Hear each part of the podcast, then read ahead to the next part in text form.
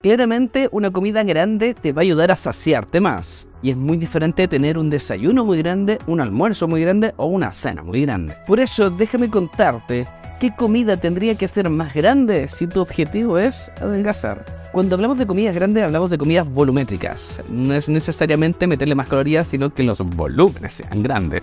Un grupo de investigadores tomó a 30 sujetos con sobrepeso y obesidad durante 4 semanas, con el fin de ver cuál podría ser la mejor comida para saciar y mantener mejor la dieta. Se dieron cuenta, luego de las cuatro semanas, que el mejor resultado lo tenían las personas que tenían un gran desayuno. Así que si tu objetivo es adelgazar, probablemente tener un gran desayuno es una excelente opción.